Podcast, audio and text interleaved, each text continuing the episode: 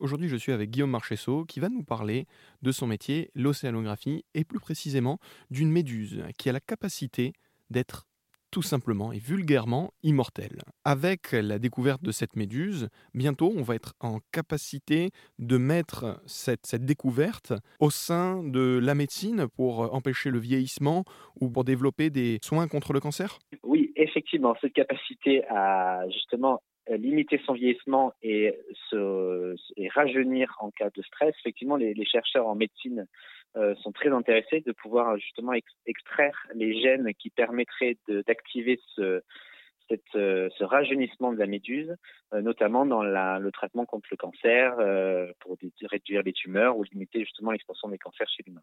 Cette méduse, on sait depuis quand est-ce qu'elle existe? Alors oui, elle a été décrite en 1883 euh, donc ça fait très longtemps. Par contre, l'immortalité de cette méduse a été découverte en 1996 par une équipe de, de chercheurs italiens de l'université de Naples. Donc vous avez bien choisi votre pays puisque vous êtes à Palerme actuellement. Voilà, exactement.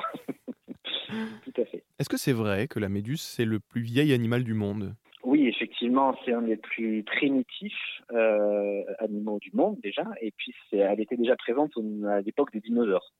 Les méduses sont extrêmement vieilles euh, et, et, ont connu effectivement toutes les étapes de transformation de la Terre et des, différentes ères, et notamment celle des dinosaures. Et vous, actuellement, en tant qu'océanographe, vous travaillez sur cette méduse immortelle? Alors non, moi, euh, je travaille plus sur cette, je travaille pas sur cette méduse. Moi, j'ai travaillé sur des méduses plutôt invasives. Euh, donc qui viennent d'une autre euh, d'une autre ère dans le monde et qui ont été introduites en Méditerranée.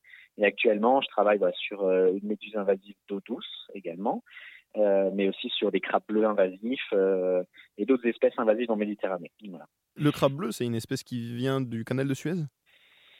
Alors, il y a deux espèces de crabes bleus. Il y en a une qui, vient, qui s'appelle Calinacus sapidus, qui vient des États-Unis, euh, des côtes atlantiques américaines. Et il y en a une deuxième euh, qui s'appelle Portunus segnis, qui lui vient effectivement de mer Rouge à travers le canal de Suède. Mais le plus répandu en ce moment euh, en Méditerranée, euh, c'est Calimactes sapidus. On connaît Turritopsis depuis 1883, mais par contre l'immortalité chez Turritopsis a été découverte en 1996. Il y a des, scientifiques cette année qui ont aussi, premièrement, qui ont fait euh, analyser l'ADN de cette espèce et qui l'ont comparé euh, avec d'autres méduses. Il s'avère en fait que Turritopsis a, la capacité d'avoir beaucoup plus de gènes euh, qui protégeraient et répareraient l'ADN par rapport aux autres méduses.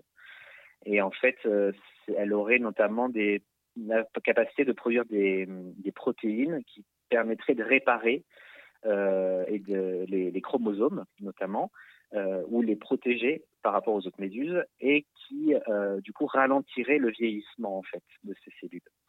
Et du coup au niveau application euh, intéressante par rapport à, l'utilisation de cette méduse, c'est effectivement euh, le remède contre le vieillissement et notamment en médecine, les chercheurs sont intéressés pour déterminer ces gènes euh, qui pourraient être extraits et utilisés notamment dans la médecine contre le cancer pour justement réduire les tumeurs ou euh, limiter l'expansion du cancer euh, chez l'humain. J'étais avec Guillaume Marchesso, un océanographe qui nous parlait de la méduse immortelle et de l'avancée qu'elle permettra dans la médecine moderne.